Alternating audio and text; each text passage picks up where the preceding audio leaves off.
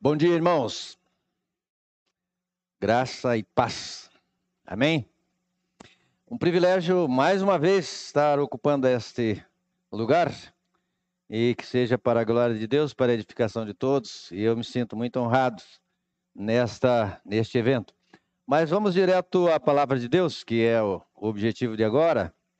Eu quero ler com os irmãos texto que servirá de base para a nossa meditação dessa manhã, segundo livro das Crônicas, no capítulo 15.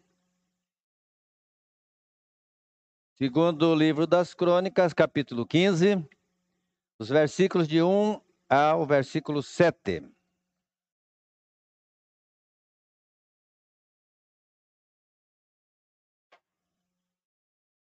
Diz a palavra do Senhor o Espírito de Deus veio sobre Azarias, filho de Obed, que saiu ao encontro de Asa e lhe disse: Asa e todo Judá e Benjamim, o Senhor está com vocês, enquanto vocês estão com ele.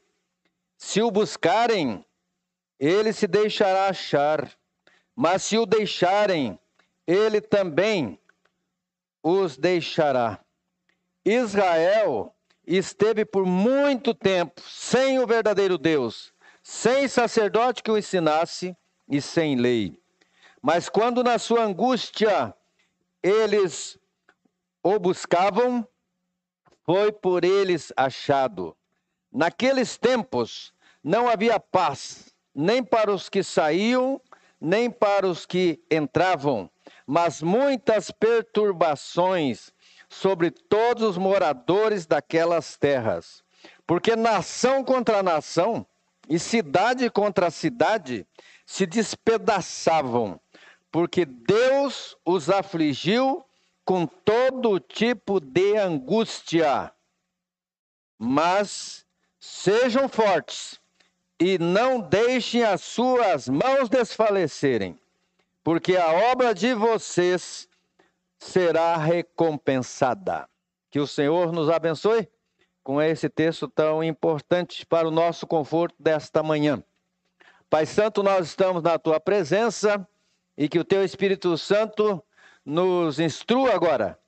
Que saímos daqui entendendo a tua vontade já revelada na tua palavra, mas colocada em nossos corações para amá-la para praticá-la a cada dia e assim glorificarmos o teu santo e maravilhoso nome. Que esta igreja, nesta data, seja, seja abençoada, ó Pai, pensando nos 55 anos que o Senhor já lhes concedeu, que ela se desenvolva ainda mais. E olhe nesta tua palavra e continue a sua batalha. Em nome de Jesus. Amém.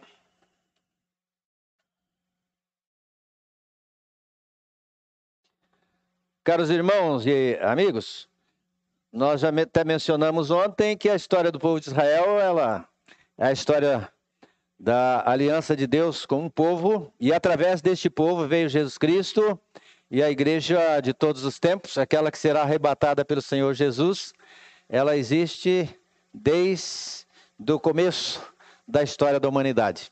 O dia que Jesus vier para levar a igreja, a igreja é única daqueles que realmente tiveram um compromisso com o Senhor Jesus.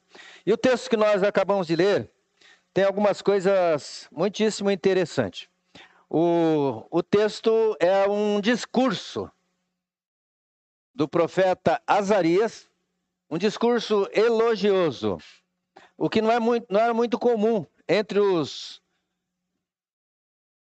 entre os profetas de Israel, porque muitas vezes o profeta se dirigia ao rei para chamar atenção, para criticar alguma coisa que não era boa. E quando o profeta falava alguma coisa muito positiva, soava como um profeta falso. Que muitos profetas falsos, que eu não vou ler agora, mas o capítulo 18 desse mesmo livro, narra que o rei consultou 400 profetas. E os 400 profetas falou: "Pode ir para a guerra que você vai ganhar essa guerra". Mas justamente o rei Asa falou: Mas não tem mais um para a gente consultar? Daí ele falou: tem um aí, mas ele só profetiza contra, contra mim, que é o profeta Micaías. E não procure esse, que esse vai falar tudo o contrário dos 400. Mas o rei Asa falou: não, preciso escutar, é este. E foi profetizado por, por Micaías que Acabe iria para a guerra, iria morrer lá, e isso aconteceu. Então, quatro está com a vitória. Só um profetizou a verdade. Então, mas mostrando aqui que não era comum, então, o profeta ficar elogiando o rei. Mas Azarias, o profeta, cujo nome também não aparece mais, nem uma grande missão, nem um livro escrito por ele, nem nada. Mas aqui ele foi um instrumento de Deus para trazer uma mensagem que vai ser a mensagem nossa hoje, que é a mensagem para a igreja hoje. E a palavra de Deus. Na linguagem de alguns, apesar. Mas igreja reformada, Velho e Novo Testamento são palavra de Deus. E nós, por isso, tomamos esse texto. Esse texto tem alguma coisa bem interessante na sua estrutura. Esse texto segue aquilo que a gente chama um padrão levítico. E como que era esse do texto? A forma como os homens de Deus entregavam a sua mensagem em momentos muito especiais. E ele tem três partes, esse princípio levítico, nesse texto. E a primeira, a primeira, a primeira parte é um princípio doutrinário ou teológico, em cima de, de uma verdade de Deus revelada, verdadeira, é que o profeta vai falar com o rei. Embora ele estivesse fazendo um discurso elogiando, é, ele estava fundamentando-se na palavra de Deus. É um princípio doutrinário. A segunda divisão é uma ilustração histórica. O profeta faz uma ilustração histórica do princípio que está estabelecido. E ele mostra que Israel quebrou aquele princípio e quais foram as consequências de ter quebrado aquele princípio. Tá? E, e a terceira divisão é uma aplicação contemporânea. Ou seja, tem um princípio que já foi estabelecido por Deus, Israel quebrou o princípio, é a ilustração histórica, e agora o profeta toma isso como aviso para aplicar aquela mensagem. E é o que a gente tem que perguntar agora, não é? O que essa mensagem tem a ver conosco. O que eu vou aprender. Em que sentido essa mensagem tem a ver comigo? É palavra de Deus? É verdade absoluta? Quem quebrou esse princípio pagou um preço muito caro e quem obedeceu foi muito abençoado. E se essa igreja tem 55 anos, porque ela tem tido um compromisso, como já foi destacado há pouco na parte introdutória, ela tem um compromisso com a palavra de Deus. E a gente está aqui nesta manhã para esse estudo da palavra de Deus. E eu gostaria de dar o tema desta manhã para nosso estudo: recompensas divinas pelo esforço cristão.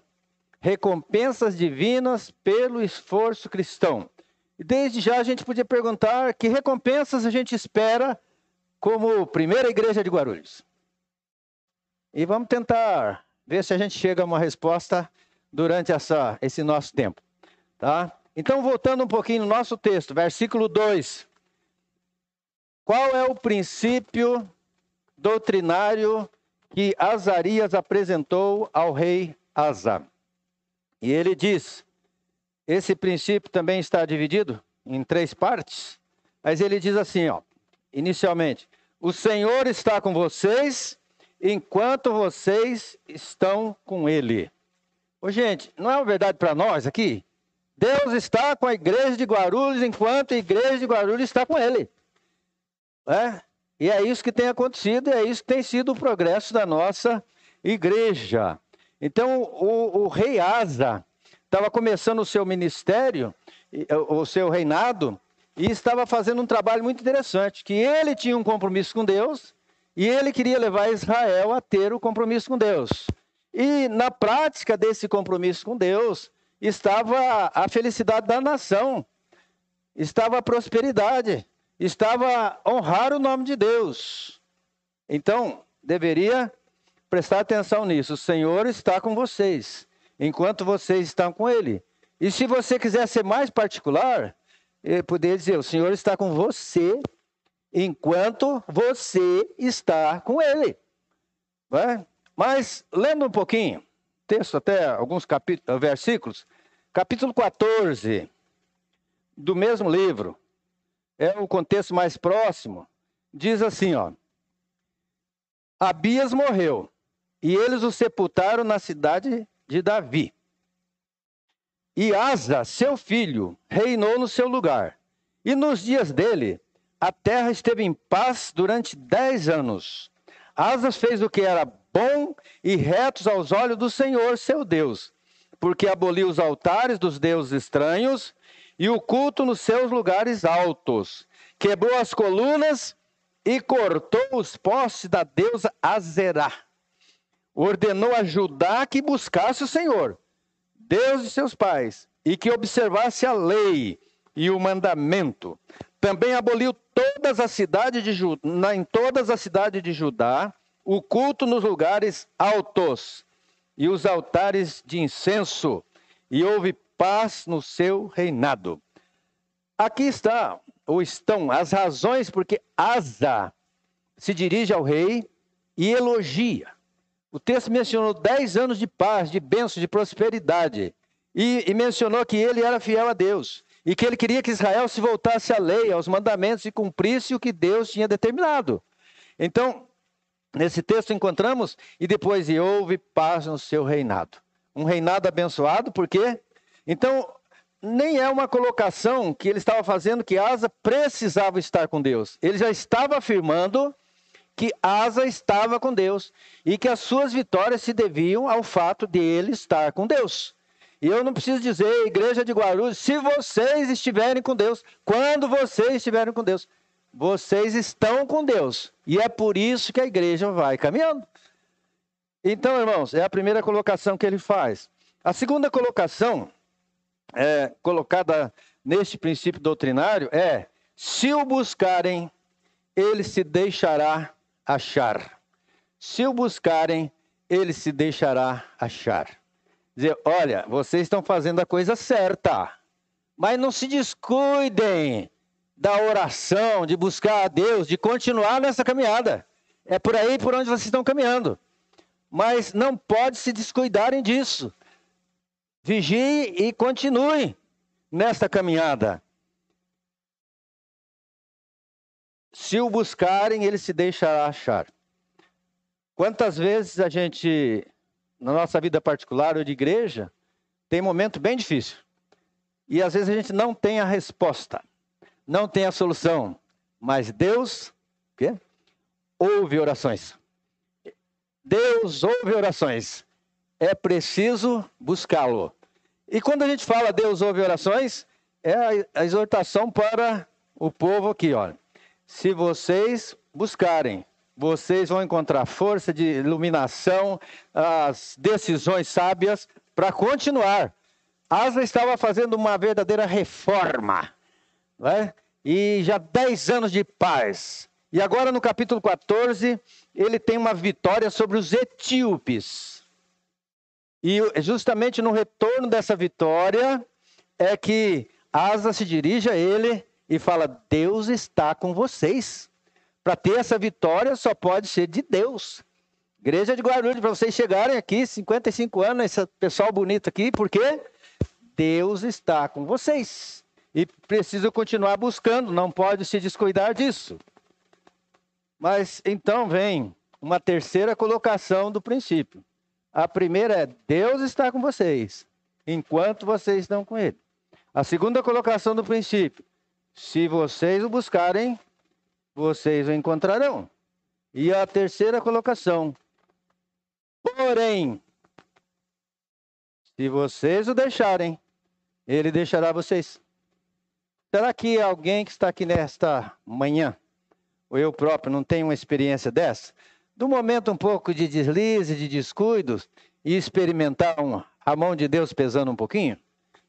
Eu acho que todos nós já fomos corrigidos em algum momento por Deus, já tivemos uma aprovação e a igreja, em algum momento, às vezes acha que está muito bom e se descuida um pouco, é a hora que às vezes deixa um pouquinho e deixa de ser abençoada.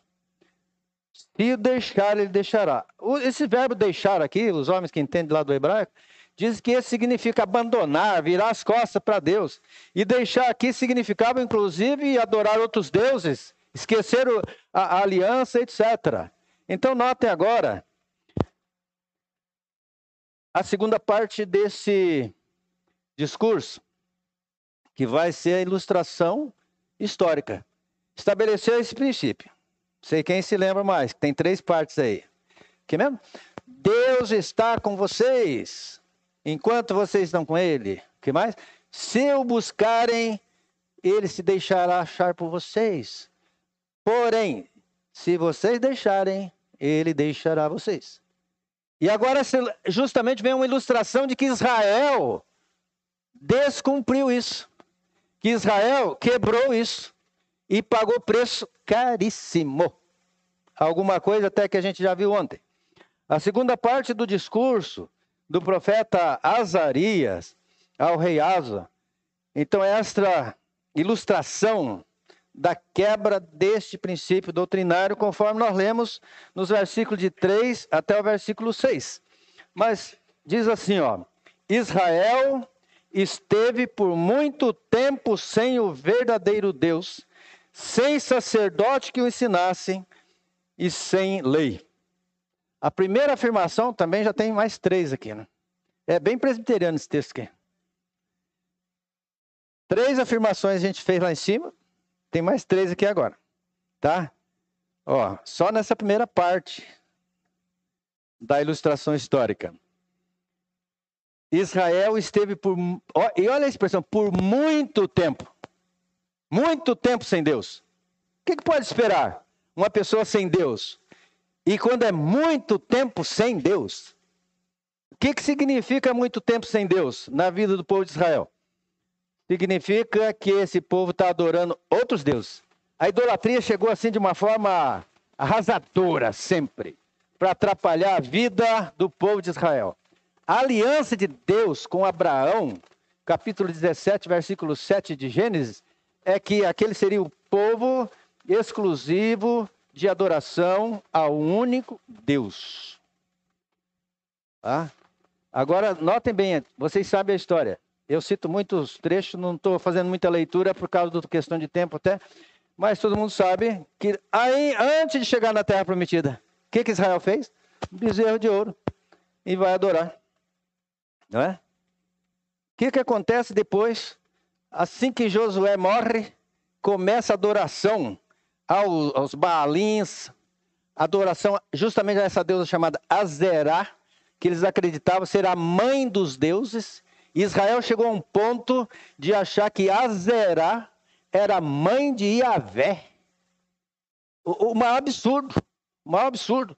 A gente sabe a história, não estou seguindo cronologia agora, mas falando geral na vida de Israel, na idolatria, a gente sabe aquele episódio de Elias e os profetas de Baal, né? e que o povo estava dobrando seus joelhos a Baal, e Deus mostra quem é de fato Deus, quando Elias desafia aqueles profetas numerosos e só o Deus de verdade, Deus único, verdadeiro, faz descer fogo no altar. Mas naquele, na, antes daquele episódio, Elias já está fugindo porque o rei quer lhe matar. Ele disse: Senhor, mas eu estou em apuros, porque só eu, só eu, agora fiquei te adorando. E Deus falou o que para ele? Ainda tem? Sete mil. Ainda tem sete mil que não dobraram seus joelhos a Baal. Irmãos, nem sempre a maioria vai estar com Deus. E nem é bom dizer também que nem sempre as minorias estão certas. Muita campanha de minoria aí. A maioria pode não estar certa, mas não é toda minoria também que está certa, não. E o ser humano, no sentido, ele, ele, ele tem a tendência de fugir de Deus. Deixar a Deus, é virar as costas realmente para Deus. Foi o que Israel fez, sem Deus. Tem Deus Baal, tem Deus, tem Azerá, que fizeram não sei quantos postes idos para ser adorado. E tem um que eu acho absurdo. Como é que alguém pode pensar num negócio desse? Moloque. Como é que era o Deus Moloque? Era o Deus que aceitava um sacrifício humano. E as famílias ofereciam o primogênito. Minha irmã, mãe, pense nisso. Mas os homens também têm coração. Pai, pense nisso. Pegar o seu filhinho recém-nascido, primogênito, e botar no braço de uma estátua de aço, de ferro, de alguma coisa lá, latão, não sei, incandescente, para ser assadinho, frito, como oferta para Deus. Israel estava fazendo isso. No livro de Levítico diz que o homem que fizesse isso tinha que ser morto e não podia viver. Israel não estava obedecendo a Deus e fazendo este absurdo. Período dos juízes, logo depois de, de Josué. Isso já vinha acontecendo. E o que acontecia? No período de juízes, Israel ficou seis vezes cativo, ou pelo menos tributário de outras nações, de outros povos. Mesmo sem sair da sua terra, mas era dominado por outros. E ficavam muitos anos. E aí o que Deus fazia? Levantava um juiz que fazia o povo se voltar para Deus. E aí havia 20 anos de paz, 40 anos, 30 anos, e o povo, quando estava na prosperidade, voltava à idolatria. O povo esquecia tudo. Por exemplo, Acabe, que era do reino do norte, tá? Acabe foi muito idólatra. E na cidade de Samaria ele construiu um templo para Baal. Ele casou com uma mulher que era totalmente idólatra e ele é, encheu Samaria de deuses. Então, só para lembrar essa parte dessa ilustração histórica, Israel esteve por muito tempo sem o verdadeiro Deus. Esteve com deuses falsos. E a segunda parte, já colocada aqui, esteve sem sacerdotes que o ensinassem. Onde estava o sacerdote? O sacerdote é que fazia o sacrifício a Deus, recebia, atendia as pessoas, eram os intercessores entre o povo e Deus, eram os responsáveis pelo culto. O que, que significa sem sacerdote? Não tinha culto. Para o verdadeiro Deus, não. Mas o que eu já destaquei mais de uma vez é esteve por muito tempo muito tempo sem Deus. Muito tempo sem sacerdote que o ensinasse. O sacerdote for cuidar da sua vida. O sacerdote não podia salvar ninguém. Não podia perdoar o pecado de ninguém. Mas ele era aquele que apresentava o povo diante de Deus, é aquele que trazia a mensagem, aquele que dava o orientador espiritual. É a mesma coisa de falar, a igreja estava sem pastor.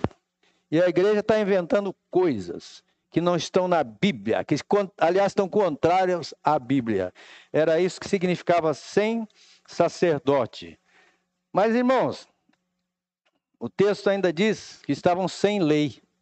Ontem ainda mencionei na minha mensagem que só nos Dez Mandamentos, não precisa nem ficar andando muito aí na Bíblia.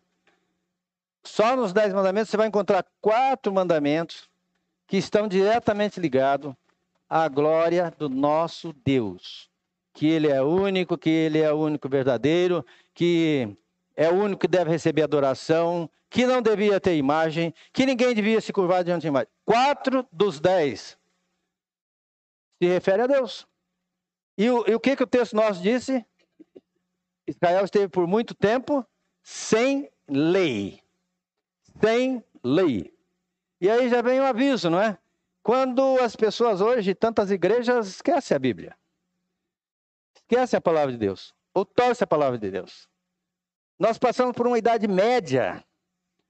E que isso aqui também foi uma realidade. A igreja cristã se encheu de ídolos. Tinha sacerdotes prestando culto a, a outros deuses. A idolatria cresceu. Criou um intercessor para cada detalhe da nossa vida. Se tem o intercessor do, do motorista, o intercessor do, do casamento, né? O tá, santinho lá, Santo Antônio, e vai embora. Tem, tem, tem santo de todo jeito. Né? É o que aconteceu. E a razão porque esta é uma igreja reformada. Porque ela tem um compromisso que estar com Deus, de ter pastores que ministram a palavra de Deus e ter um compromisso que é a palavra de Deus, não é palavra de homem. Israel pagou caríssimo porque esteve sem Deus, sem sacerdote que ensinasse e sem lei. Falar sem lei, sabe quando eu sempre essa expressão me lembra um fato de que não tinha muitos volumes de cópia da lei de Moisés que foi dada ao povo. Mas o povo tinha que ter os tempos de ouvir a leitura da lei, decorar a lei, etc. Mas houve um tempo que eles perderam o livro da lei. E justamente aquele tempo que precede a ida para o cativeiro da Babilônia. E um dos reis, alguns reis foram reformadores, como, é, é, por exemplo, aqui o rei Asa, Ezequias e alguns outros aí. Né? Tentaram trazer o povo para o caminho do Senhor. Mas eles não tinham o livro da lei. Eles vão ensinar o povo com o quê? E aí foram fazer uma reforma no templo, tinha cheio de ídolo o templo, e acharam o quê? Lá debaixo dos escombros da, da, da caliça, lá acharam o livro da lei. Que cuidado com a lei, gente. É, é mais ou menos aquela figura da, da pessoa que perde a Bíblia. Esqueceu, não sei onde está. Que compromisso tem a pessoa assim com Deus? Não é? Israel. Então, essa é a uma parte da ilustração. Agora, veja o versículo de número 5. Quais foram as consequências de Israel estar sem Deus, sem sacerdote e sem lei? Tá?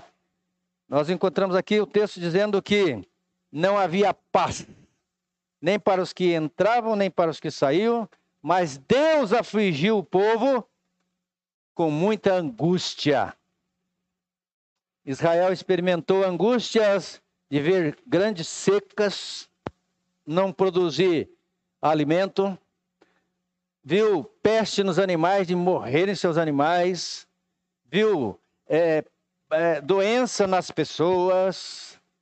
Teve momento que Israel coletivamente teve uma enfermidade, uma delas bem terrível, que ninguém gosta de, de lembrar.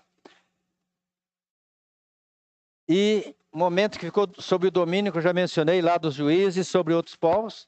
E para mim, o um máximo assim é o cativeiro da Babilônia. Arrasaram a cidade, destruíram tudo, etc. Então, irmãos, o que, que a gente aprende? Quando alguém fica sem Deus, não quer saber do culto, não quer saber da Bíblia, Quais as consequências que pode esperar? Alguém pode ser de fato abençoado? Sim. É, a gente vai lá no Apocalipse e diz: ó, bem-aventurado aquele que lê, aquele que ouve e aquele que pratica as palavras deste livro. Então a Bíblia foi escrita como o manual da felicidade para o cristão. O manual através do qual nós vamos glorificar o nosso Deus. Então, nosso compromisso de fato com a Bíblia. Às vezes eu fico um pouco preocupado que existem alguns crentes, não é, não é da conservadora, não tem, eu acho desse. Mas assim que ele, ele acha que tem que estar no culto, tem que estar na escola dominical, tem que estar na, na oração. E eu também acho que tem mesmo. Mas acha que isso é tudo. E como é que vai ser amanhã, segunda-feira? É, amanhã é segunda, né? Segunda é o dia da, da, da grande bênção também. Continua o culto lá em casa. Eu continuo andando pela rua louvando a Deus. Eu continuo agradecendo porque eu tenho um trabalho. E, que, e vejo esse trabalho como bênção. E eu tenho uma família, eu tenho uma casa para agradecer a Deus. Continua fazendo a vontade de Deus. Não é só naquele momento do culto, mas estar com Deus em todo o tempo. Por que, que Paulo fala em tudo dai graça? Cada hora que você está andando, está caminhando, ó oh, senhor, eu consegui atravessar essa rua aqui. Opa, o trânsito aqui agora me deu uma chance. Obrigado, senhor. É, está com Deus, toda hora, todo momento. Contrário, longe de Deus, tem aflição mesmo. Eu já conheci pessoas que ficaram 20 anos longe da igreja e voltaram chorando. Nada dá certo na minha vida. Eu conheci uma pessoa que passava por um, por um problema e eu fui conversar, inclusive, com um pastor, que era de uma outra igreja, sobre essa pessoa que eu também queria ajudar. Ele falou: Olha, vou falar para o senhor. Ontem era quase uma hora da manhã, eu fui acordado por esse casal, que em pantos, e a colocação dele, ó, nada está dando certo na minha vida. E por quê? Deixou de ir na igreja, deixou de ler a Bíblia, deixou de orar, é, achava que pastor está é, tudo errado, que igreja. Satanás procura, gente, criar barreira para você não valorizar a obra do Senhor. A senhora estava longe da igreja já há alguns meses. Eu disse, fui visitá-la, falou: Ah, mas aquele povinho, aquele povinho. Aí outra senhora falou: Não, eu não vou para a igreja. Que igreja que é que a senhora se acha muito acima daquele povo que está lá na igreja. Mas aquele povinho que está lá é o povinho especial pelo qual Cristo morreu. É aquele povinho que ele vai levar para o céu, para estar na presença dele. E é aquele povinho que está lá para glorificar a Deus. Aquele povinho é imperfeito, comete pecado, não se entende em alguns momentos, mas é o povinho sobre a quem a graça de Deus está derramada. E é pela graça de Deus que aquele povinho vai chegar lá na presença do Senhor. Nós precisamos valorar, valorizar, irmãos, a oportunidade de estarmos na presença do Senhor. Israel esteve sem lei, o que mesmo? Sem Deus, sem sacerdote que ensinasse, sem lei. Consequência? Sofrimento, angústia angústia. Você que é fiel a Deus, que hora que se dedica, pode ter momentos de dificuldade, mas Deus vai estar com você. Desde de outubro, novembro, passei do lado de irmão meu morrendo e virando a noite com ele. E, e ele morreu no dia 1 de, de dezembro. Já estava também do lado da minha mãe. 15, dia 15 morreu minha mãe mas Deus ouve orações. Toda assistência necessária foi dada e a força que Deus nos deu ali. E principalmente quando meu irmão fala: Meu irmão, Deus pode me levar. Porque o que ele me ensinou nessa doença é maravilhoso. Eu estou pronto para ir.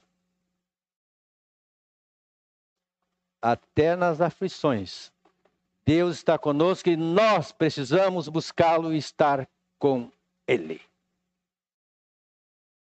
a solução, ainda dentro desse princípio histórico.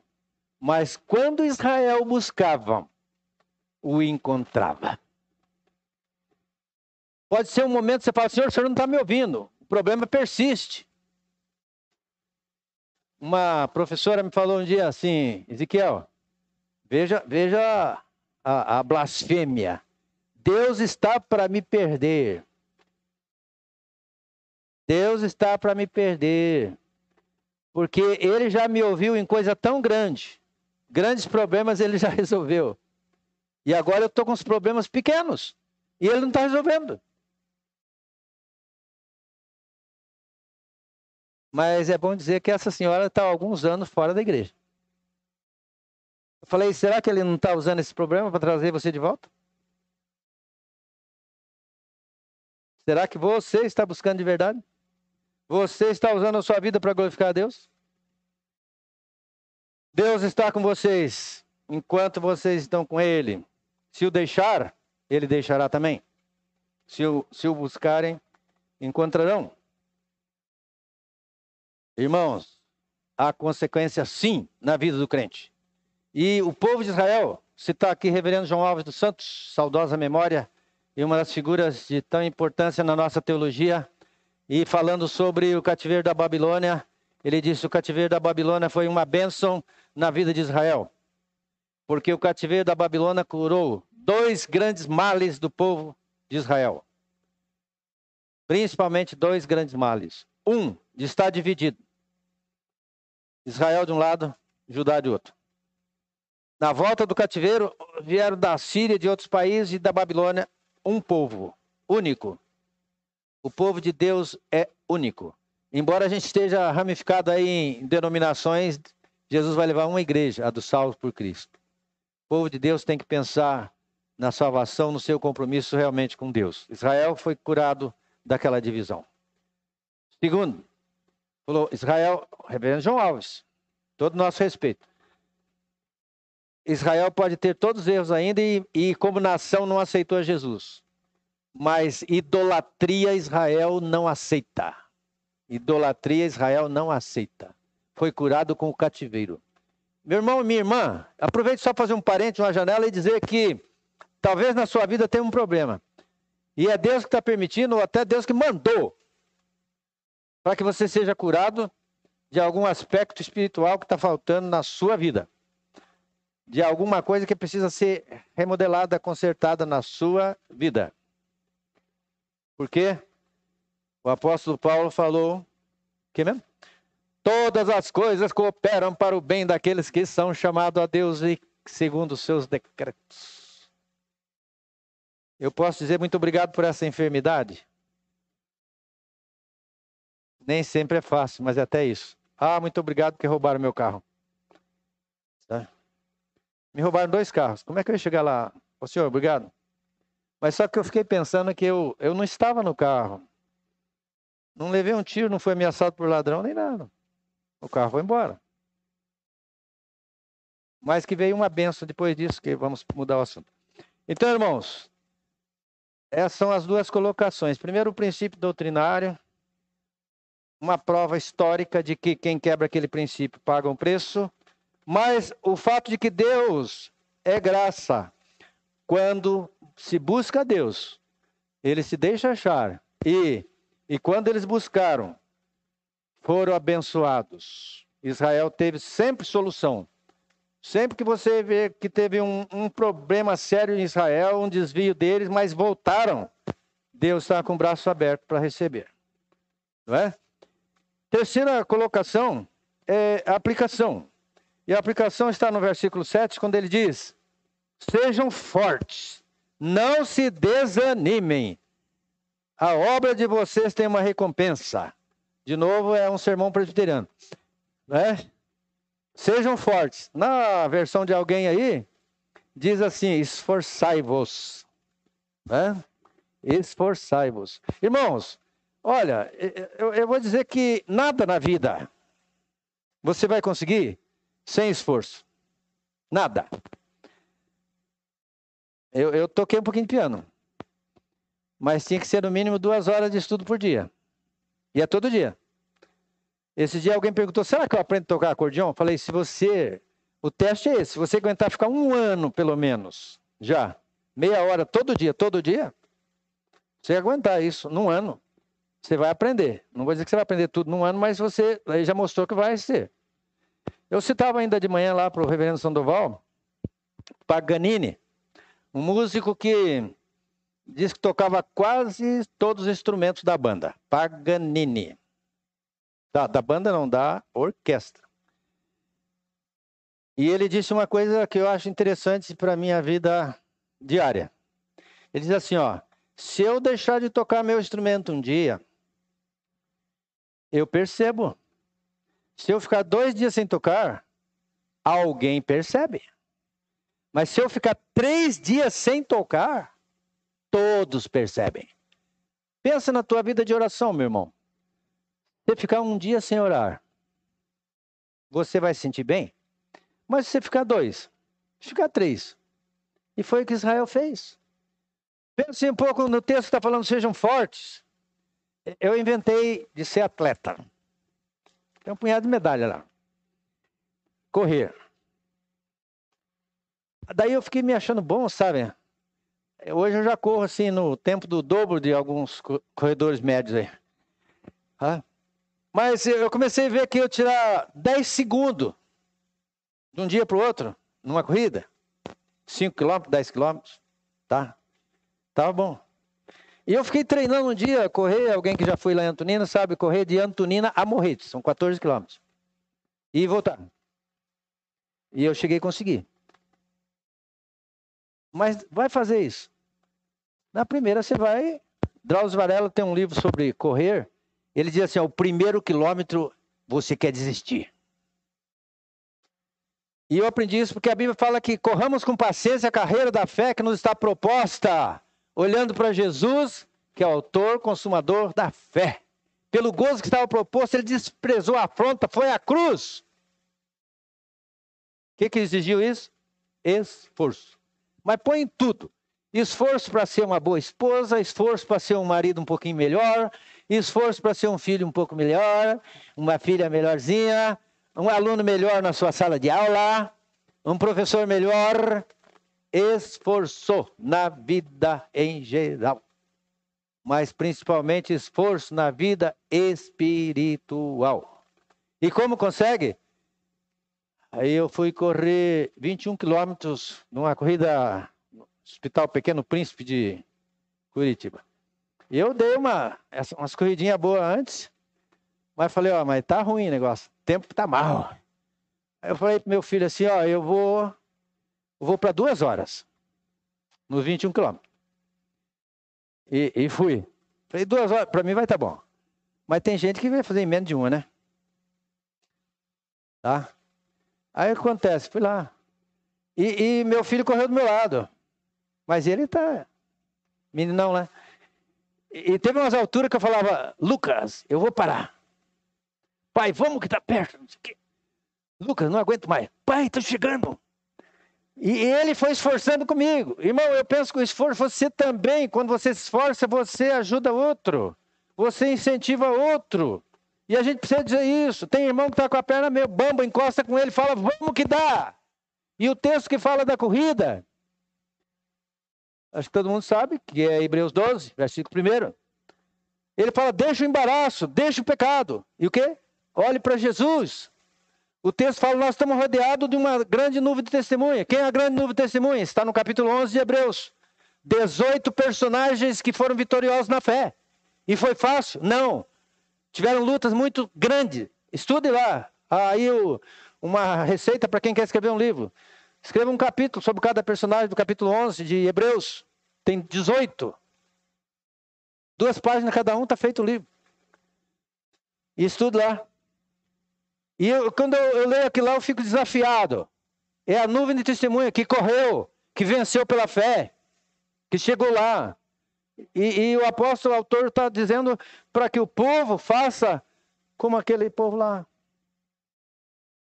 Isso é, é para a sua vida de todas as áreas da sua vida e principalmente para a área da sua vida espiritual. Correr a carreira cristã, olhando o exemplo de Jesus. Quando você achar que sofre demais, você lembra que Jesus sofreu para chegar na cruz mas que daí ele foi para o trono, ao lado do Pai. É o que vai acontecer com quem de fato está fazendo a vontade do Senhor. Esforcem. Mas deixa eu contar uma ilustração negativa. Esta é a segunda afirmação dessa aplicação é não desanime. A outra é não desfaleçam as vossas mãos. Não desanime. Quem está aqui há 55 anos, que benção, está firme. Continue. Napoleão Bonaparte conquistava muito, muitos povos, vitórias e vitórias. Alguém falou: Imperador, o que, que a gente precisa para ter vitória como o senhor tem? E tem uma frase muito boa dele. Ele disse: A vitória pertence a quem for perseverante. A vitória pertence a quem for perseverante. Eu estava estudando piano e já falei, é muito difícil. E aí chegou um momento que eu falei, não está dando. Mas eu li um livro, um psicanalista aí famoso, que é o tal do Eric Fromm. Não dá para acreditar em tudo que ele fala, mas ele é muito bom. E ele tem um livro chamado A Arte de Amar, onde ele mostra que o amor, inclusive, vai se conquistando como uma arte. E a frase lá que me chamou atenção e naquela hora me levantou para me esforçar e continuar, perseverar no estudo do, da música foi: quem busca resultados rápidos nunca aprende uma arte. A gente passa por essa vida há 70, 80 anos, eu já estou nos 70 e pouco aí, e eu fico vendo é o seguinte: o que, que eu aprendi nesses 70 anos? E, e quanta coisa eu faria diferente se eu tivesse começar tudo de novo. A gente passa aprendendo e vai levando, mas seja perseverante. Continue, não se desanime. Visitei uma senhora, fazia uns seis meses que ela não ia à igreja. E ela disse: Ah, pastor, olha, eu cresci na igreja. Ah, tempo de menino eu declamava lá na igreja, a gente fazia as peças de Natal. Mocidade, eu fui presidente da mocidade. Eu fui secretário da escola dominical. Eu fui superintendente. Eu fui professora das crianças, da, da, das senhoras. Eu fui presidente da SAF. Eu fui. Uma história maravilhosa. Mas ela não estava na igreja há seis meses. Falei, irmão, só tem um probleminha. Só um versículo para você ficar pensando. Lá no Apocalipse diz assim: ó, ser fiel até a morte e dar-te-ei a coroa da vida. Você já sabe disso?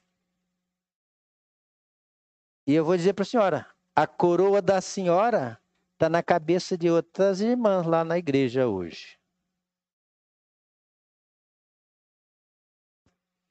Irmão, é por aí. Sim, mas pastor conta a história pela metade, né? Às vezes a gente fica com curiosidade, né? Então eu vou completar a história da corrida do Pequeno Príncipe. E aí meu filho, vamos, não desanime. E eu fui. E eu falei, se eu fizer em duas horas, eu vou sair de lá batendo no peito. Alguém quiser ver a foto, depois eu tenho ali. Eu fiz numa hora e 59 minutos. E eu saí, só o fato de eu conseguir chegar no final de 21 quilômetros, para mim foi uma bruta numa vitória. Então, irmãos, às vezes a gente não consegue tudo e não consegue como aquelas pessoas que são estão lá em cima. Mas a gente está na caminhada. E a coisa mais interessante, falar na corrida e a corrida da Bíblia e ligar com isso aí, coisa mais gostosa e que eu passei realmente ser atleta, foi que eu vou competindo comigo mesmo. Eu vou me dando tarefa. Vou baixar 10 segundos. Consegui abaixar?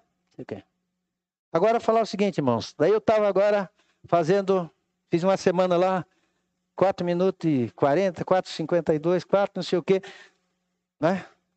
Por quilômetro. Aí eu falei, vou para uma corrida bacana. Aí eu, eu ia ficar bem, bem garboso. Eu fui sair de casa quando dei um pulinho lá, quebrei o pé.